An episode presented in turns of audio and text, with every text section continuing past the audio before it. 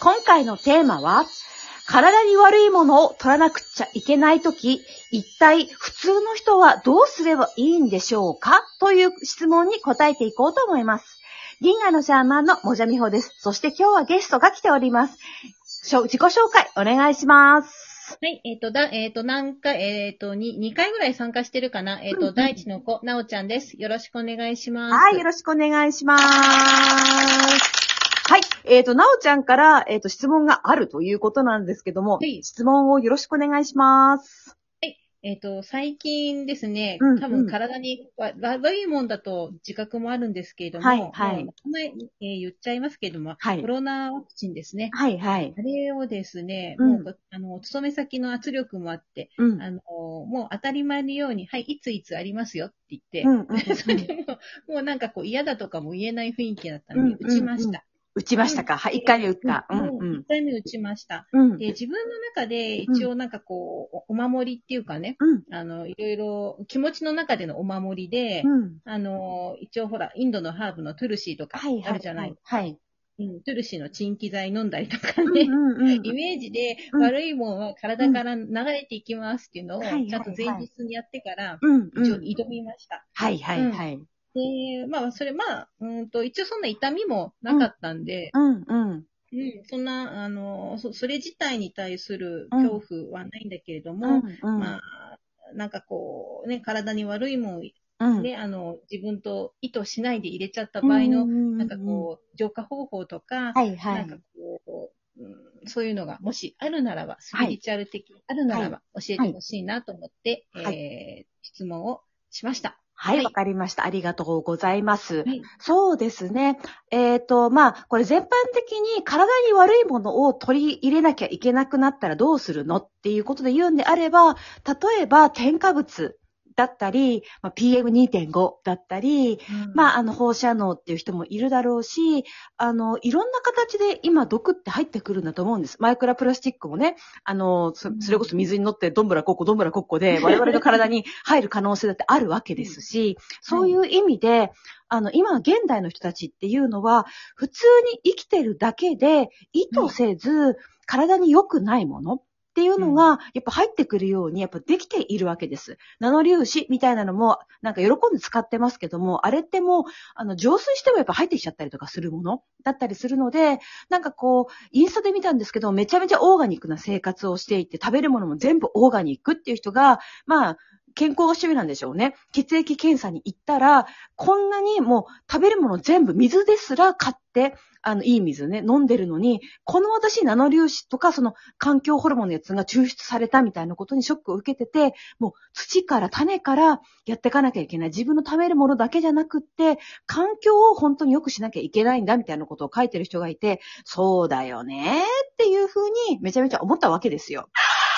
まあ、笑い事じゃないんですけども、だから、うんあの、今の我々っていうのは、まあ、かなおちゃんの中でいたコロナワクチンっていうこともそうだろうし、まあ空気中に含まれている良くない物質、食べ物に含まれている良くない物質っていうものに対して、どういうふうに付き合っていけばいいのかっていうことは、実はすごく重要なことだったりします。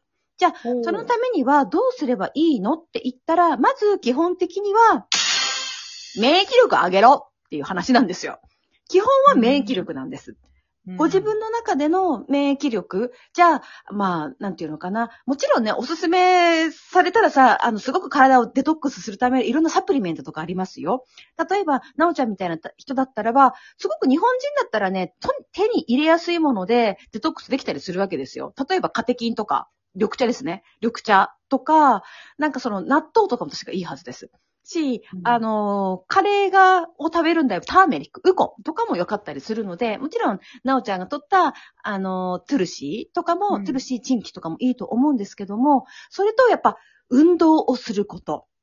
あと、ね、汗をかくのもすごくいいから、サウナとかもいいと思います。あの、頭を保護してくださいね。最近サウナハットとか流行ってるから、あ、いい習慣だなと思うんですけども、サウナみたいなこと。あと、まあ前回でも話しましたから、腹8分目、7分目っていうことをなさるのも免疫を上げるのにすごくいいし、あと、祈ったり、瞑想すること。っていうのも、その毒的なもの、空中から水からいろんな形で、あの、注入してしまったときに、まあ、有効だったりします。ですので、やれることはあるって言われたら、免疫上げろっていうのと、祈ったり瞑想しようぜ。要するに心を穏やかにして、ストレスを自分でリリースするっていうことをおやりになった方がいいですよっていう、そんな感じでございます。うんなおちゃん的にはどうでしょうか？心を穏やかにして、はい。リリースする。はい。のと、免疫力を上げるです。うん。あななんかちょっとわかりにくいよとか、具体的になんかもっと言ってよとかなんかありますか？ーいや、なんか、結局、その、うん世の中のせいにして暴れるのは、はい、はダ。メなんですね、ってことです。あそうですね。うんあのーこれ、なんか人間が陥りやすい罠なんですよ。世の中のせいとか、外側のせいで自分の生命が侵される。国の陰謀が悪い奴がいる。悪い奴が悪いものを垂れ流してる。悪いものを設計してるっていう風に言いたくなると思うんです。でもこれ、二元論にハマってる人がもうめちゃめちゃハマる罠なんですよ。あのね、あの、結局、じゃあ、そういうふうな放射能だって、PM2.5 だって、あ添加物だって、体に良くない薬とか、そういうものだって、人間が同意してるわけです。結局はう。んいや、誰かが企んだじゃん陰謀がとか、まあ、あると思いますよ。あると思う。思うけれども、あの、企業の勝手な、あの、都合で自分たちの、あの、が、営利を目的で、そういうことやってる人たちはいるます。いますけれども、でも、悪人とか悪い奴らとか何かの計画がっていうところに、なその怒りをすべて押し付けて、プンスコプンスコ怒ってるっていうことは、これを魂的に見たらば、お前はお前の足を踏んでるぞって話になるんですよ。あどういうことって言ったら、だってあなた、美味しくって手軽に食べれるものを求めませんでしたか？それは添加物につながってくるんですよ。結局。で、安くって、で、見栄えが良くって、使いやすいもの求めませんでしたか？で、それはもしかして放射能とか、なんかそういうふうな空気中の良くない異成分、に PM2.5 みたいな、なんか良くない排出分と繋がってるのかもしれない。自分の体を鍛えたり、食事を制限しないで、体を良くして、あのー一発で病気を治してほしいって望みませんでしたか？って言ったら、それは、あの、薬害を起こすような、過去人類はいろんな薬害を起こしてますよね。日本だと有名だったら緑十字であったりとか、いろいろあると思います。あの、近年だと、あの、フィリピンとかであったんですよ。えーっと、あれ、デング熱ウイル、デング熱のウイルスのワクチン。これはもうひどい薬害を起こしました。本当に ADE って免疫増強っていう風な副作用が起こったりとかして、もう若い人が500人ぐらい死んで、それでようやく引っ込めたみたいなことがあって、様々な薬薬害を起こしてはいるんですけれども、でもそれには自分が、えっと、食事も生活も運動も変えず、それでも、あの、怖いものにかかりたくない、病気を治したいって望みを作り出しているものだったりするんです。うーん。だからね、なんかこういう風な何か害、環境が汚染されている、自分たちに良くないものが盛られているっていう時に必要なことは、もちろんそれ認識して、いりませんノーっていう姿勢は大事です。外に向かってノー私たちはこれはいりませんっていう姿勢はもちろん大事です。企業とか国とかに対して私たちはノーですっていうのも大事なんですけども、でもそれだけで終わってはいけないんです。国が悪い、企業が悪い、何か悪い奴がいる。こいつらをぶっ潰せっていうことだけで終わりません。だって、もともとが我々の勝手な欲望から生まれてるわけですから。今言ったような。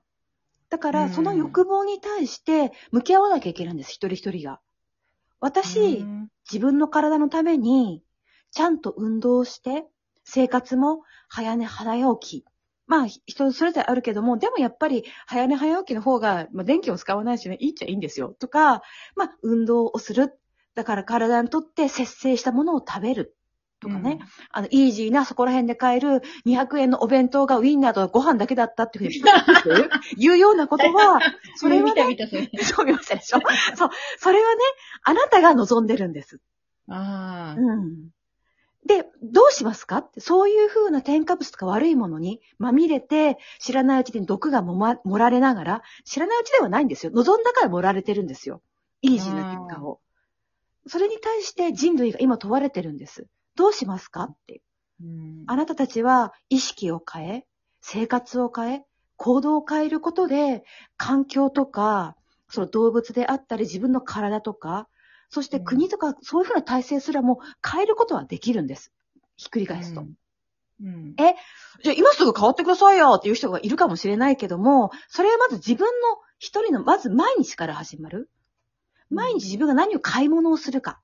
だったり、自分が何を情報摂取するかっていうことでも変わってきますし、まあ、今日食べるご飯とかでもいいですよ。まあ、いいんですよ。うんあの、歩いてか、歩いて帰ってくるとかね、ちょっとした筋トレするとか、あの、うんなんか嫌なニュースばっかり見て、眉間にしわ寄せるよりも、本当に楽しんで作ってる音楽とかを聴くとかの方が、お自分で踊るとかの方が、それでも世界は変わっていくんですよ。なおちゃんみたいにその、あの、いろんなハーブとか野菜を育てるってことでも世界を変えてます。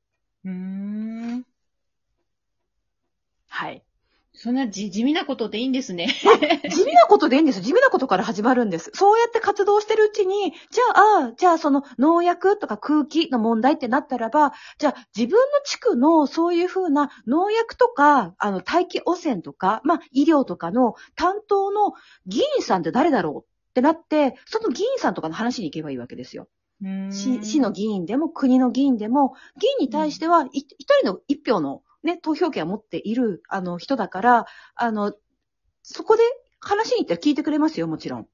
だ大事な有権者ですから。うん。そういうふうな行動したくなったら行動なさってもいいし、でも大事なのは地味な行動です。だから、うん毒物っていうのは、あの、まるで誰か他人が垂れ流して勝手に作ったと思うのではなく、自分たちの欲望、生活から生まれてくると思って対処してみると、どんな猛毒でも、実はそれを解決していく力は自分たちの中に秘められてるし、解決策は必ずあるんです。ありがとうございます。